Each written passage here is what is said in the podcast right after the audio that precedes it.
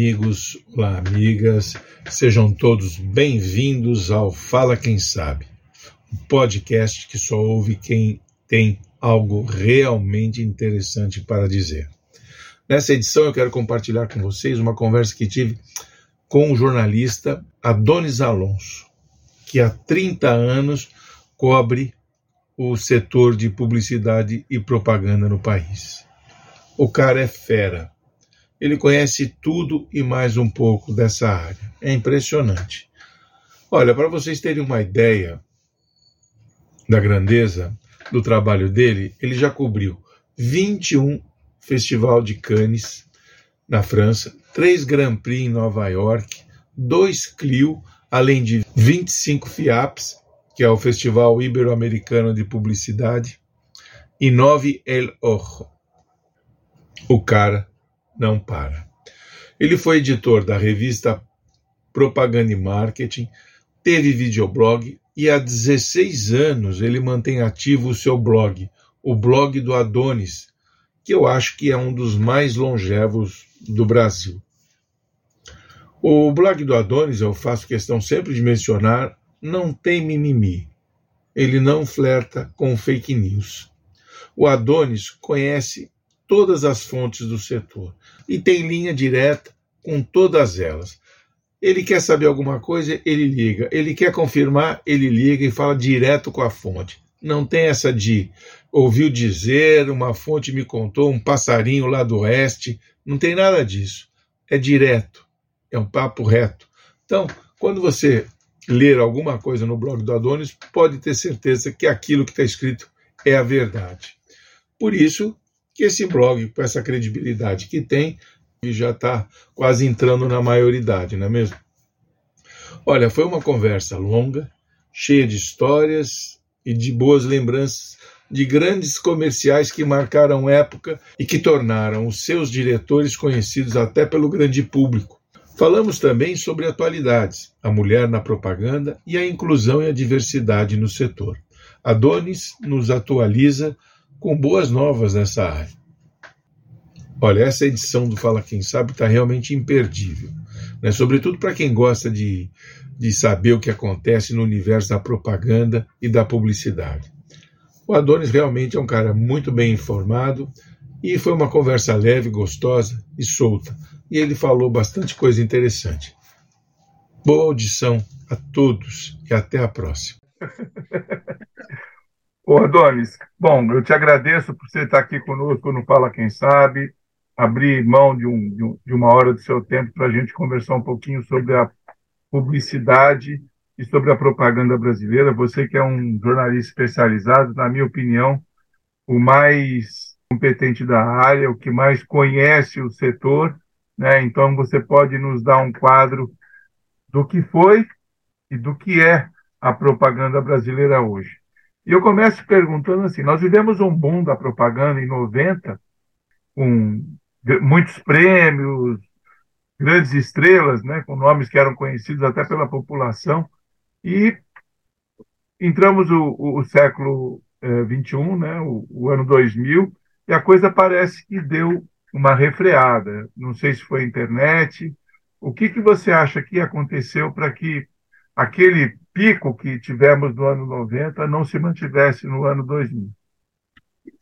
Bom, João, primeiro obrigado aí pelo convite. Quem tem amigo não morre pagão pelos elogios. Mas vamos lá, vamos lá tentar. É... A gente realmente teve, nos anos 90, a época de ouro da propaganda brasileira, quando o país conseguiu é, entrar para o time do, das nações mais premiadas do mundo publicitário, né? principalmente com referência ao Festival de Cannes. É, naquela época, você citou aí que os publicitários eram conhecidos também pela população, por quê? É, porque os, os, filmes comerciais, na verdade, que passavam na televisão, eram é, uns filmes muito criativos, muito engraçados, usavam bastante do humor, havia dinheiro para fazer boas produções e, e essas peças viraram é, referência também para o público com relação às marcas, né? e, consequentemente, os, os seus criativos passaram também a ser personalidades, né, frequentar revistas de, de celebridades e, e, conhecidos do grande público. Então, isso fez uma geração aí, de, principalmente de Washington Oliveto, Nizam Guanais, Marcelo Serpa, ser bastante conhecida. Com relação às mudanças que ocorreram de lá para cá, eu acho que fica muito simples a gente avaliar que a internet teve é, total responsabilidade por isso, né?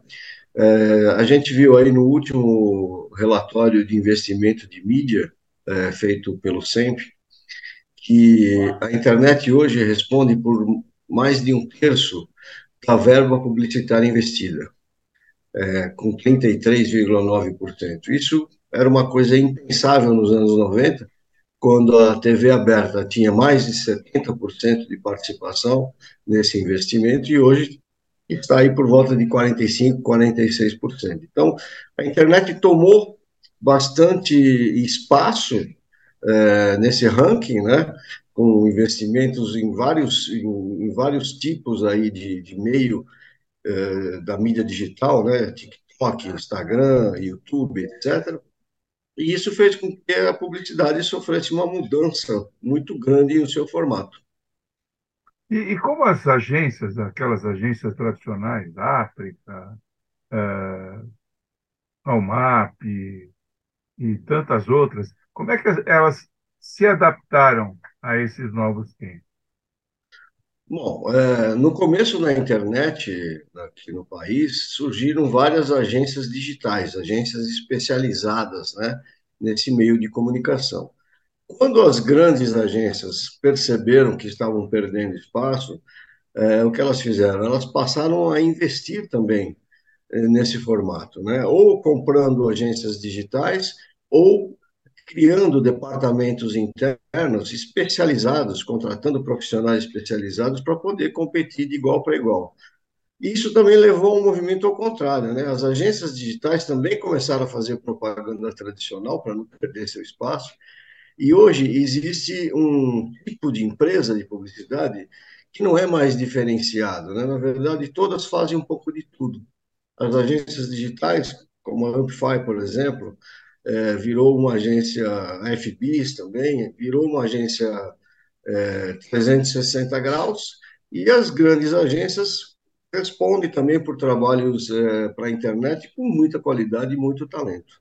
Aquela, aquele trabalho tradicional, né, aqueles filmes magníficos que a gente costuma ver na TV, eles, eles deixaram de ser produzidos, quer dizer, eles, eles não cabem nesse novo modelo na internet, por exemplo?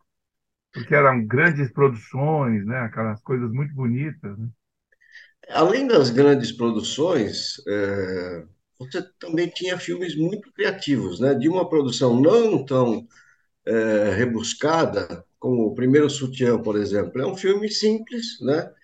É, mas ali você sentia que tinha um investimento no diretor, né? na atriz é, e na ideia. Então, assim, não era uma grande produção, mas era um, foi um grande comercial, é um grande comercial até hoje. Né? Era do Washington Oliveto, né? Do Washington Oliveto. Na verdade, assim, ele foi criado pela Camila Franco e a Rose Ferraz, com direção criativa do Washington Oliveto. É, você chegou é, a comentar, só para fazer um adendo a esse comercial, que esse, esse comercial ele, ele meio que abre um novo caminho, né? porque ele trata de um tema até então uh, um tanto sensível, né? na TV aberta, por exemplo. É, ele, ele é um ícone da propaganda, porque naquela época pouco se falava sobre a iniciação sexual das meninas, adolescentes, né? Então, assim, ele, ele conseguiu transmitir isso de uma forma muito é, simples, né? de uma forma muito leve, mas com uma mensagem muito forte. Né? Esse filme, realmente, para mim, assim, é um dos melhores do mundo né? como comercial publicitário. É, tem também o filme da Starup, o, o filme criado pelo Nizam Guanais, dirigido pelo João Daniel, né, que também virou um ícone pela, pela forma como ele tratava o tema, né, numa rebeldia, num, nos anos de chumbo aí da ditadura, é, e, e, os caras que usam jeans eles abertamente eles combatem tudo isso de uma forma muito inteligente, né? Porque tudo, todas as atitudes que eles tomam naquele comercial é, são transferidas para as qualidades dos jeans que eles estão usando. Maravilhoso esse filme. Recentemente, né, aí mudando já um pouco o formato dos comerciais, a gente tem o, o cachorro peixe da UMAP para a Volkswagen, que também ganhou o prêmio Cannes, uma forma totalmente diferente, já usando a tecnologia, né, já usando o 3D, já usando a mistura de, de filme com animação. Ele indica também, é, ele é um, marco aí no processo de mudança da forma como que se produzia comerciais. Esse é do Serpa. Esse é da época do Serpa, é, da época do Serpa com o Luiz Sanches, né, que, que queria ser o sucessor do Serpa na UNOB, que também é um publicitário brilhante. Você teve quantas vezes em Cannes, cobrindo Cannes? 21 vezes. 21 vezes. Já é quase um leão lá, um francês. Cidadão honorário. O, o Adonis, ao, ao, longo desses 21 anos, né, e até hoje, quer dizer, ocorreram muitas mudanças no, no, no Festival de Cannes, porque antigamente se falava muito, oh, a agência ganhou 12 troféus, o cara ganhou um troféu de um leão de ouro, outro de prata tal, e hoje a gente não vê essa mesma uh, festa né, com, com, com os ganhadores, né, como era antigamente. Bom, é, é, é, bom a gente registrar também que isso ocorreu com todos os festivais, né? não só com Cannes. Durante todo, todo esse período aí, além de Cannes, é, eu frequentei bastante o FIAP, o Elorro, o Festival de Nova York, e, e, até o CRIO, que eu cheguei aí uma vez no início dos anos 90, acho que foi a última edição do CRIO. Mas falando de Cannes, né, essa, essa mudança e importância do leão, vamos dizer assim, ocorreu pelo aumento do número de categorias, né? O Festival de Cannes, no início, era apenas um filme, era um, um festival de filmes publicitários.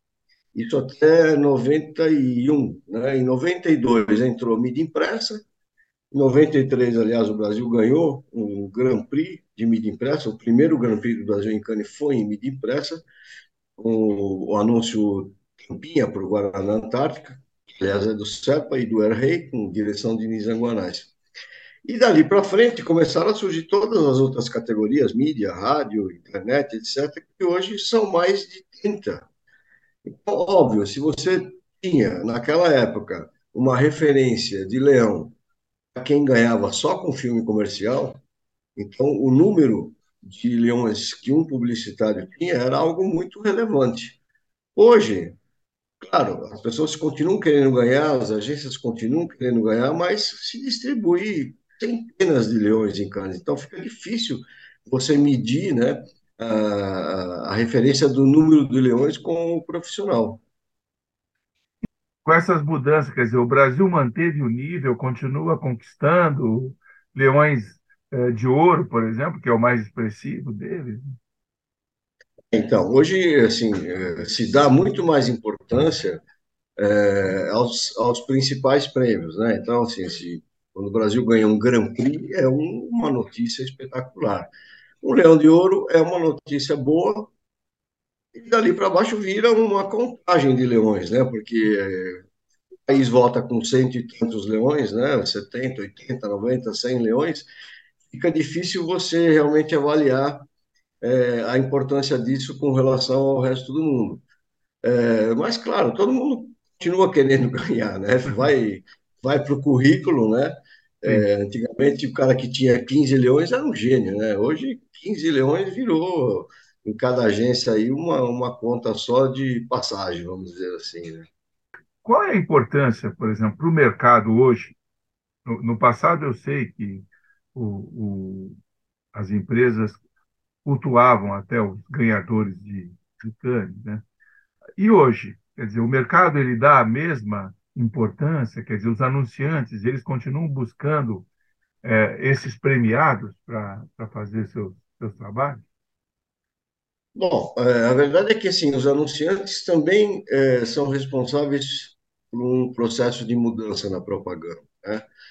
É, hoje você tem, você não tem mais as ainda as grandes estrelas do marketing, aqueles nomes que comandam todo um departamento num grande anunciante, mas hoje também a coisa é muito dividida, né? O marketing hoje é, ele tem muita divisão. Tem um diretor para digital, tem um diretor para promoção, tem um diretor para ponto de venda. Agora, o que acontece? Eles eles querem também ver seu trabalho reconhecido. Começaram a frequentar bastante o Festival de Cannes. Hoje o número de, de, de profissionais de marketing em Cannes é muito grande, né? E, e, e, óbvio que eles também querem ganhar, né? Porque aí aí vira uma uma referência dentro do mundo corporativo. Leões em Cannes significa que o cara de marketing está tendo uma atuação consideravelmente boa, né? Bom, a gente, pelo tudo que você está dizendo, quer dizer, a gente percebe que perdeu um pouco a importância o Leão de Cannes. Agora, e o Grand Prix? Ele continua valioso? Ele continua sendo uma referência de prêmio? Olha, se você considerar que nós temos mais de 30 categorias, né? Cada um desses Grand Prix é, viram realmente um, um, um, destaque mundial. Então, considerar Grand Prix, né, se todas as categorias tiverem seu, o seu prêmio máximo, você já tem aí um, um portfólio muito grande de bons trabalhos é, mundiais na publicidade, né? Por isso é que o, o Grand Prix continua tendo essa importância. Agora, aí cada um divulga o seu leão, seu leão de ouro, o seu leão de prata, é, isso é válido, claro, porque é, uma, é, um, é um reconhecimento, né? é um prêmio à criatividade, à, à, à realização do trabalho, mas realmente o Grand Prix continua sendo o prêmio principal. E você citou dois outros, né? o FIAP e mais um, não me recordo agora. Elorro de Iberoamérica. É, o Elorro. E, e, eles continuam importantes aqui na região, por exemplo, o Elorro, né? Que, que, que o, são, são dois, são dois é, festivais diferentes, né? É, o FIAP continua sendo aquele pioneiro na região, foi o primeiro festival da região ibero-americana, criado em 1969, é, e ele é um festival mais restrito, assim, ele reconhece uma criatividade é, realmente efetiva, né? Ele, o FIAP ele só ju, ele julga peças é, em quatro grandes é, categorias, né? que é formatos, anúncios, inovação e produção. O Elorro já é uma festa, o Elorro é uma festa publicitária, né? É um festival com uma programação de palestras muito grande, de festa, de, de reunião de, de, de, de grandes agências que esperam a realização desse festival para fazer seus workshops lá em hum. Buenos Aires. Eles são diferentes, mas eu acho que eles se completam. Acho que são dois festivais muito importantes para a nossa região. Você, Adonis, está nessa área há mais de 30 anos. Você percebe uma diferença entre o publicitário da década de 90, que vivia um, um glamour, né?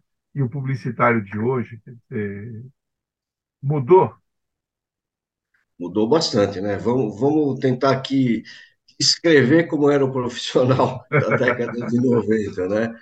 É, geralmente, esse, o criativo da década de 90 é, quase nunca vinha das universidades, de, das faculdades de publicidade. Geralmente ele era um jornalista, né? É, que sabia escrever bem, foi trabalhar em jornal, e no início dos anos 90, pouquinho antes, né, na metade da década de 80, ele, ele percebeu que o, o seu texto poderia também ser utilizado numa outra atividade que não o jornalismo, né, na publicidade, aliás, pagava muito mais do que no jornal. Com certeza. Então, muitos jornalistas migraram para a publicidade. Né? Outros, um, um, uma escrita muito boa, um, eram criativos, e foi aí que começaram também a, a frequentar as faculdades de publicidade para oficializar é, o seu, a sua profissão, né? Hoje é completamente diferente. Hoje o jovem, ele, quando está fazendo o ensino médio, ele já está projetando ali cursar uma faculdade de publicidade, porque o mercado já está formado, né? O mercado de trabalho para ele já está formado. E esse jovem hoje, na verdade, ele já nasceu com o celular na mão, né? Ele já, ele, com 4, 5 anos de idade, ele já está mexendo no celular, ele já sabe mais do que a gente mexer, né? É, e quando vê um livro na internet, é, ele já sabe que é só passar o dedo para mudar a página, né? Então, quando ele pega o papel, ele tenta fazer a mesma coisa e não consegue. Então, é um, é um, é um jovem né, que vai ser o futuro publicitário já com essa cabeça digital. É completamente diferente.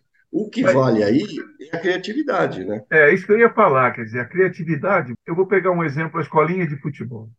O, uhum. o jogador, que, aquele que sobressai, ele nasce com o talento. Né? Na escolinha, ele aprende técnicas né? como passar a bola, como cobrar uma falta, mas o talento, a visão do jogo, a jogada, ele já nasceu com isso. E a mesma uhum. coisa eu sinto, eu trabalhei com, com, publicidade um tempo também, junto à publicidade, né, no caso, eu percebi assim que você tinha uns caras que já vinham com a criatividade, quer dizer, aquilo era nata do cara. Né? E a escola, na verdade, ela só dava uma técnica para o cara, para o cara melhorar, né? Você acha que continua desse jeito? A escola, ela ensina, como você disse, a técnica, né? O caminho, vamos dizer, a receita, né? Como é que se cria um comercial? Então, etapa 1, etapa 2, etapa 3. O, o, o jovem que, tem, que já tem a criatividade inerente à sua formação, é diferente, porque ele, ele, ele conhece essas regras, essas etapas, mas ele está pensando completamente diferente. E é aí que nasce a grande ideia. Né? A grande ideia é pensar completamente diferente para você passar uma mensagem de forma que as pessoas parem para observar, parem para assistir um filme, parem para ver um anúncio, parem para ver um vídeo na internet e consigam meia hora depois lembrar daquela marca, porque se não lembrar da marca, não adianta nada, né? Você, você pode ver um comercial muito engraçado, muito legal, dar muita risada com ele, e se alguém te perguntar, mas qual é o produto? Não sei, então não adianta nada, né? Quer dizer, tem que ter, tem que ter uma conexão é, do, do, que está passando ali com a marca para que ela seja lembrada depois. Dessa nova geração, você tem algum nome assim que se destaca? É jovem menino, menina, que está ganhando destaque aí pelos trabalhos que já realizou? Bom, é, claro, você tem o Luiz Sanches, que eu digo que é, é o representante da nova geração, que é quem substituiu o, o Marcelo Serpa no MAP, né? É, você tem grandes agências aí com nomes que comandam a, a, a, criação, como o Sérgio Gordilho na África, por exemplo, que também é dessa geração mais nova. E, e, e esses eh, novos comandantes, vamos dizer assim, que não são tão jovens, eles conseguem identificar no mercado realmente jovens talentosos. Então, o Gordilho levou para a África, por exemplo, um criativo chamado Anderson Vieira, né, que é o cara que faz os comerciais aí da Brahma, é, negro, por sinal, e um cara extraordinariamente completo com relação à publicidade. Né? Então, são novos nomes que surgem em todas as agências. A W Macan eh, levou a Alessandra Pereira, que é uma publicitária mais nova, para comandar sua criação, e assim por diante. As, pessoas, as empresas vão renovando os seus times né? E vão identificando. Eh, a juventude está aí, está né? Tá aí para ser contratada, fazendo grandes coisas. Você hoje vê trabalhos eh, premiados até de estudantes, por exemplo, da a Escola Superior de Propaganda e Marketing. Eles, eles competem sempre em vários festivais e sempre acabam trazendo para o Brasil vários prêmios. Ah, que legal isso, é muito bacana saber disso. Agora, só voltando um pouquinho para Cannes, e tem uma história curiosa que eu quero que você conte para os nossos ouvintes e espectadores também, que é a respeito dos anúncios fantasmas, os anúncios fantasmas que são premiados e que no passado eram polêmicos, né? quando se dava prêmio para um, um anúncio que nunca foi anunciado. É verdade. Essa história começou, acho que, se não me engano, em 1992, com um comercial espanhol de uma cola, é, é o seguinte, né? Uma freira é, no convento ela estava fazendo uma limpeza nas imagens do, do, do, do Santos, né? E sem querer ela derrubou, derrubou uma imagem do Menino Jesus que caiu no chão, quebrando o pintinho do Menino Jesus. E ela imediatamente ela pegou a imagem e sacou um, um tubinho de cola né, e colou o pintinho, ficou perfeito no lugar. É, e a Madre Superiora, quando chegou, nem percebeu que tinha acontecido aquele desastre. É, só que esse comercial é o seguinte: a cola que, que foi anunciada não existia. Né? É, na verdade, o anunciante era um fabricante de cola industrial, que não tinha esse produto doméstico, mas isso só foi é, conhecido algum tempo depois, porque aí já passou, já ganhou o Grand Prix, já levou o troféu, quando alguém na Espanha falou assim, pô, mas essa cola não existe. Né? Então, assim, ficou, esse foi o grande fantasma de Cannes que iniciou o processo. E no Brasil, a gente tem um exemplo de um comercial do saudoso Clóvis Calia, né? É, na época ele era o principal criativo da Ogilvy, e ele fez um comercial de, de duas, duas meninas, adolescentes, conversando no pátio de uma escola sobre a iniciação sexual das mulheres. É, e o comercial era assinado por uma associação dos fabricantes de absorventes femininos. Nunca existiu, na verdade, né? isso não existia. É, ele tentou vender esse comercial antes de. Ele escreveu primeiro no festival e depois tentou vender, se não me engano, para Johnson ou para Lever, mas ninguém comprou aquela ideia. E o filme já estava lá escrito e, por uma tragédia, ganhou Leão de Ouro. e, e, aí o Calia não sabia o que fazer com esse comercial que tinha ganho o Leão de Ouro, porque ele não tinha anunciante, era, era um realmente um grande fantasma, né? E eu lembro que na época o, o jornal Propaganda e Marketing deu como manchete, né? Uma matéria minha que dizia assim: vende-se um comercial premiado, né? Lá na prateleira para quem quisesse comprar. Mas você disse que tem uma, tinha uma, uma, uma empresa, um, um cara que ele dava vida a esses comerciais, né? Fantasma. É porque para aceitar a inscrição, Cane exigia um comprovante de veiculação. Né? É, e o Luiz Antônio Ribeiro Pinto, que era o diretor da Promocine, que era uma empresa que controlava aí uma rede de cinemas, ele também era o representante do Festival de Cannes no Brasil. Então, para burlar essa exigência né, de veiculação dos comerciais que não tinham passado na TV, ele dava um comprovante da Promocine, ó, passou no meu cinema, entendeu? Então, eles iam lá todos validados, mas a gente sabia o que era e o que não era fantástico. o, o Adonis, é, mudando um pouquinho de, de, de, direção, hoje se discute muito a questão da diversidade, né? Em vários segmentos, é, essa questão ela, ela é presente, né? Se busca integrar, quer dizer, o ambiente de trabalho tem que ser o espelho da sociedade, né? Então tem que uhum. ter é, todo tipo de pessoa lá, né? Quer dizer, tem que ser um integrar todos né, no ambiente. E, e isso vem acontecendo no, no mercado publicitário, quer dizer, as agências estão trazendo para dentro de suas dependências essa diversidade que existe na sociedade? É, com certeza, João. As empresas estão, é, na verdade, abrindo essa possibilidade, né? quer dizer, abrindo uh, caminhos para que profissionais é, de, de, grupos aí que sofrem com qualquer tipo de preconceito, eles possam mostrar o seu talento para serem contratados, né? Então, assim, é, acho que é um primeiro passo, né, para você acabar com essa discriminação, é deixar que eles concorram, né? E aqueles que tiverem capacidade acabam sendo contratados, né? É, é, o, o, meu blog, aliás, é uma grande tribuna desses, desses assuntos. Eu gosto muito de tratar desses assuntos. Fico feliz quando eu vejo uma notícia como essa dessa semana, de que a Avon finalmente conseguiu igualar os salários entre homens e mulheres que exercem a mesma função. Isso, isso não é uma obrigação, né? Isso é. Exato. De, nunca deveria ter sido é uma diferente. Obrigação. Exatamente. nunca deveria ter sido diferente, né? E as Agora, agências. Você... Fala, desculpa. Não, que as, as, agências mantêm vários programas né, de, de abertura para profissionais que vêm de comunidades carentes.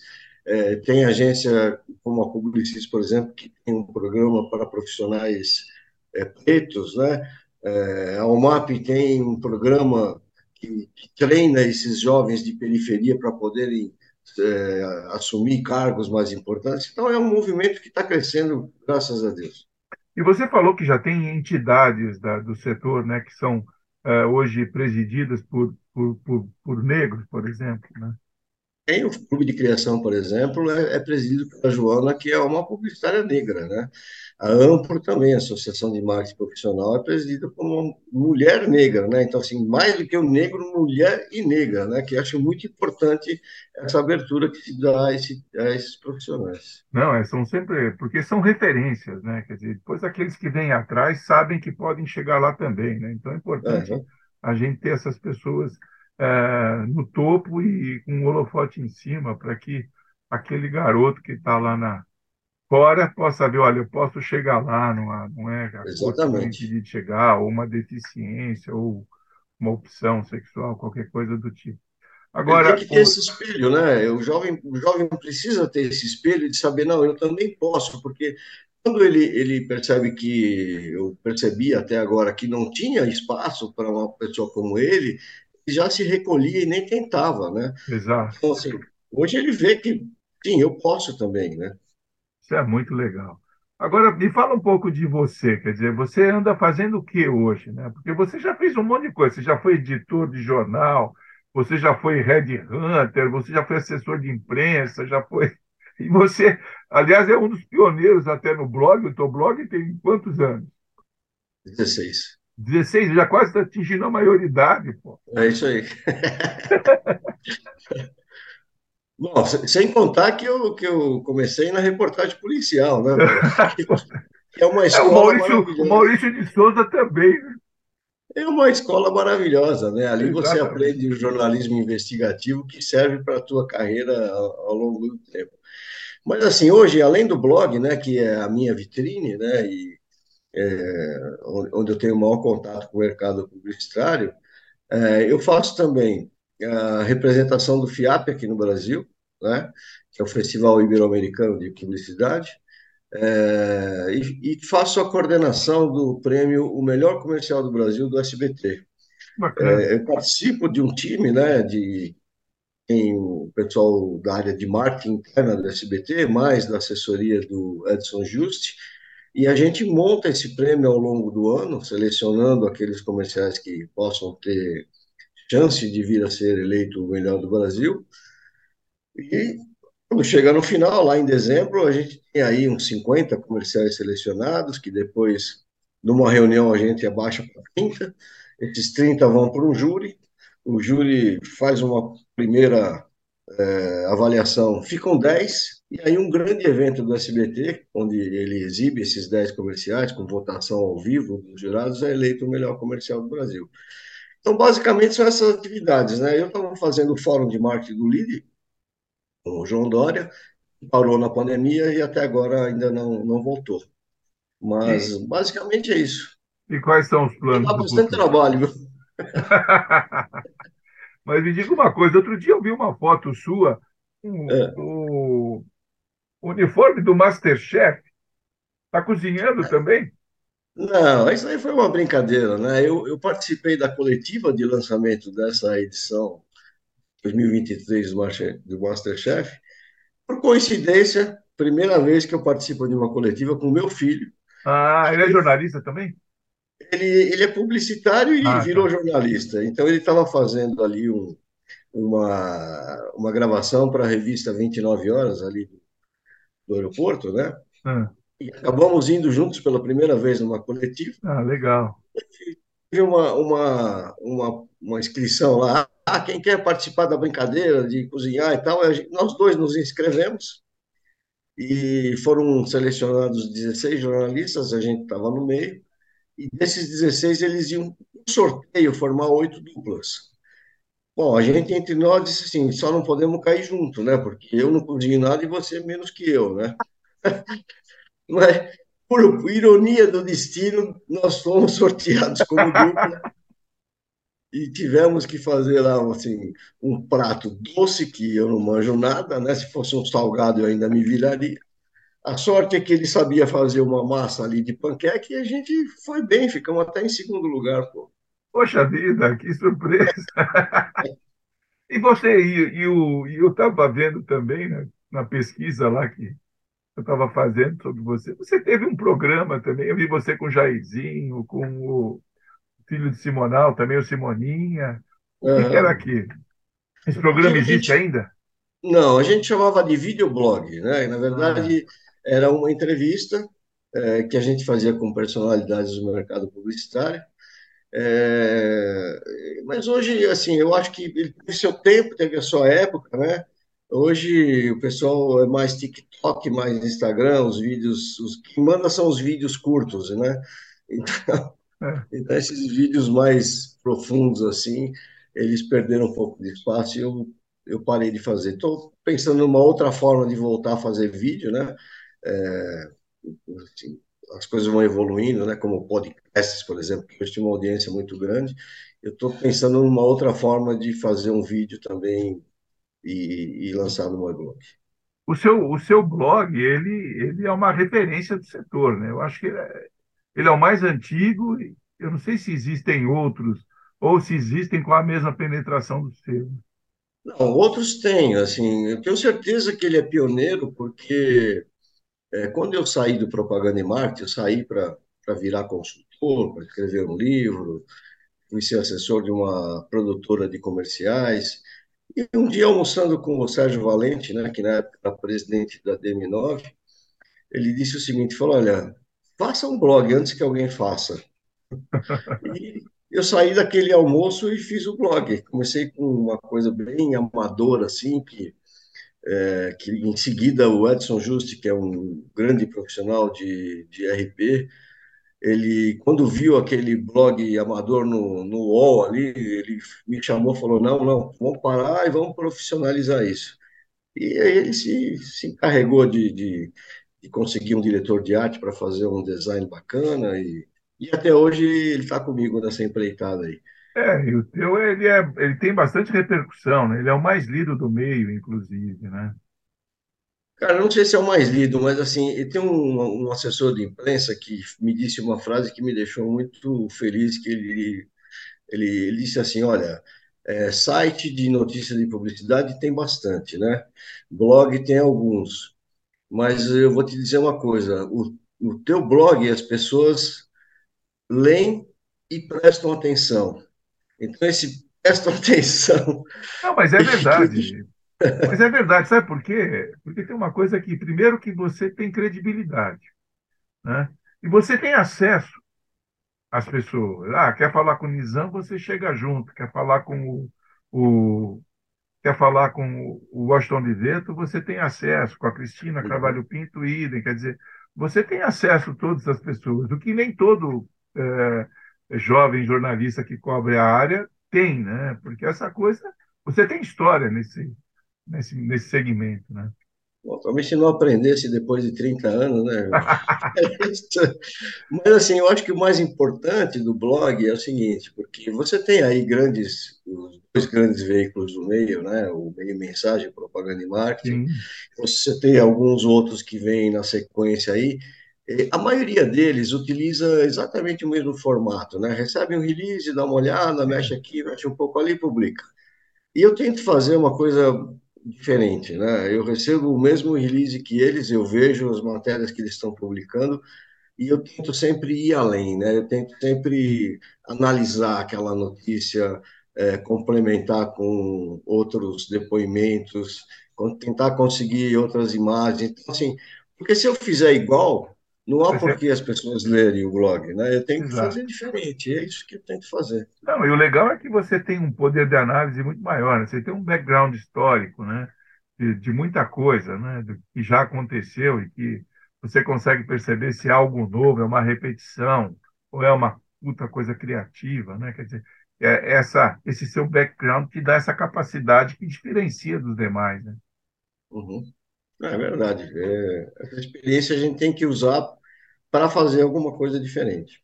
Agora, deixa só para a gente finalizar, que a gente está chegando no nosso time.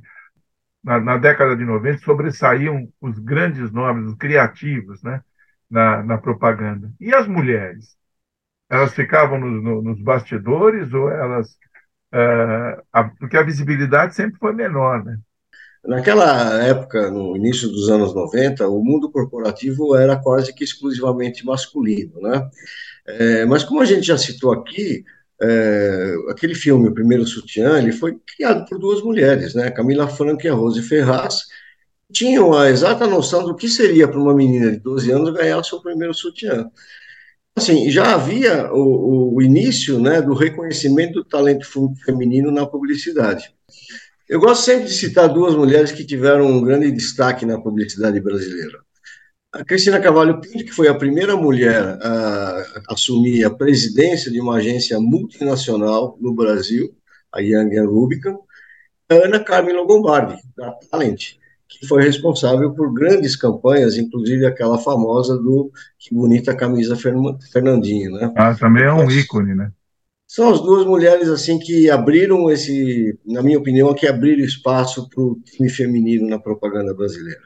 Voltando a Cristina Carvalho Pinto, você chegou, você me lembrou outro dia que ela foi a primeira jurada brasileira, né, no, em Cannes, né? É, não exatamente a primeira, ela foi uma das primeiras, né? Ela foi jurada brasileira em 1991, logo após o Plano Collor, e foi a única representante do Brasil no júri daquele, daquela edição do festival. Eu tenho mais uma última pergunta, Adonis, sobre o inteligência artificial. Você acha que a inteligência artificial, de alguma forma, vai afetar a, a publicidade, a propaganda? Hoje fala até em dispensa do redator, que o chat GPT lá poderia fazer, cumprir essa função. Você acredita nessa possibilidade? Eu não acredito e espero que não aconteça. Porque, assim, substituir o redator é impossível, porque, é, primeiro, para você ter uma resposta do chat GPT, você precisa fornecer informações para ele para saber o que você quer como resultado. E quem, quem que vai fazer isso se não for o redator, né? É, tem que ser o redator.